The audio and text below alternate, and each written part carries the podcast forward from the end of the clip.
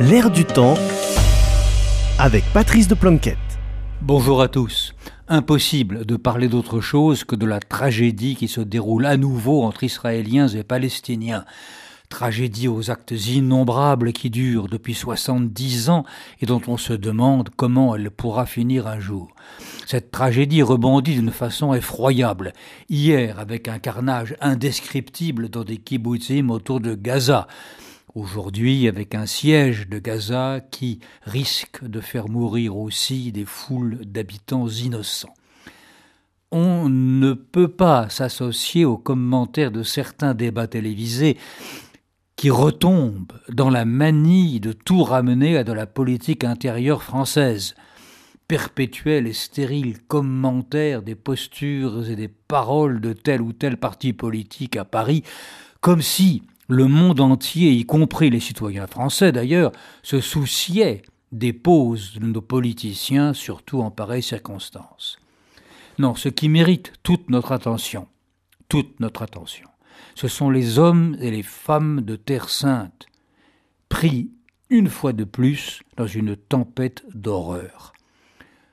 Pensons d'abord aux deux peuples, le peuple israélien et le peuple palestinien, victimes l'un et l'autre de leur propre leader politique et qui payent chaque fois le prix du sang.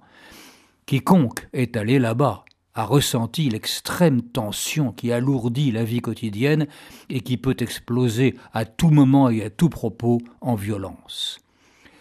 Pensons également à tous ceux, dont de nombreux Français, qui se dévouent pour aider là-bas les populations pauvres, arabes et juives, Pensons aux nombreuses ONG sociales et sanitaires, y compris celles qui défendent les droits humains et qui se heurtent à des conditions de plus en plus difficiles.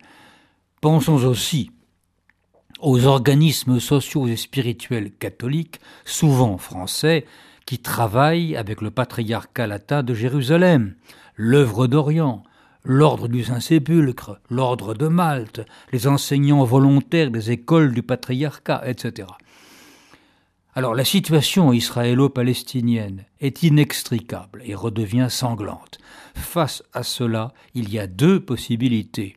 Ou bien les postures de partisans qui dialectisent et qui simplifient en, mutilant les complexités charnelles de la réalité. Ou bien la démarche des gens de bonne volonté qui s'engagent sans bruit pour soutenir la vie et tenter même contre l'évidence de faire naître des îlots de fraternité. Je terminerai en citant la prière mariale d'une de ces organisations caritatives, l'Ordre du Saint-Sépulcre. Marie, Reine de Terre Sainte, protégez ce pays qui fut le vôtre, protégez ceux qui l'habitent, aidez-les à retrouver la paix et la concorde dans la justice. À la semaine prochaine.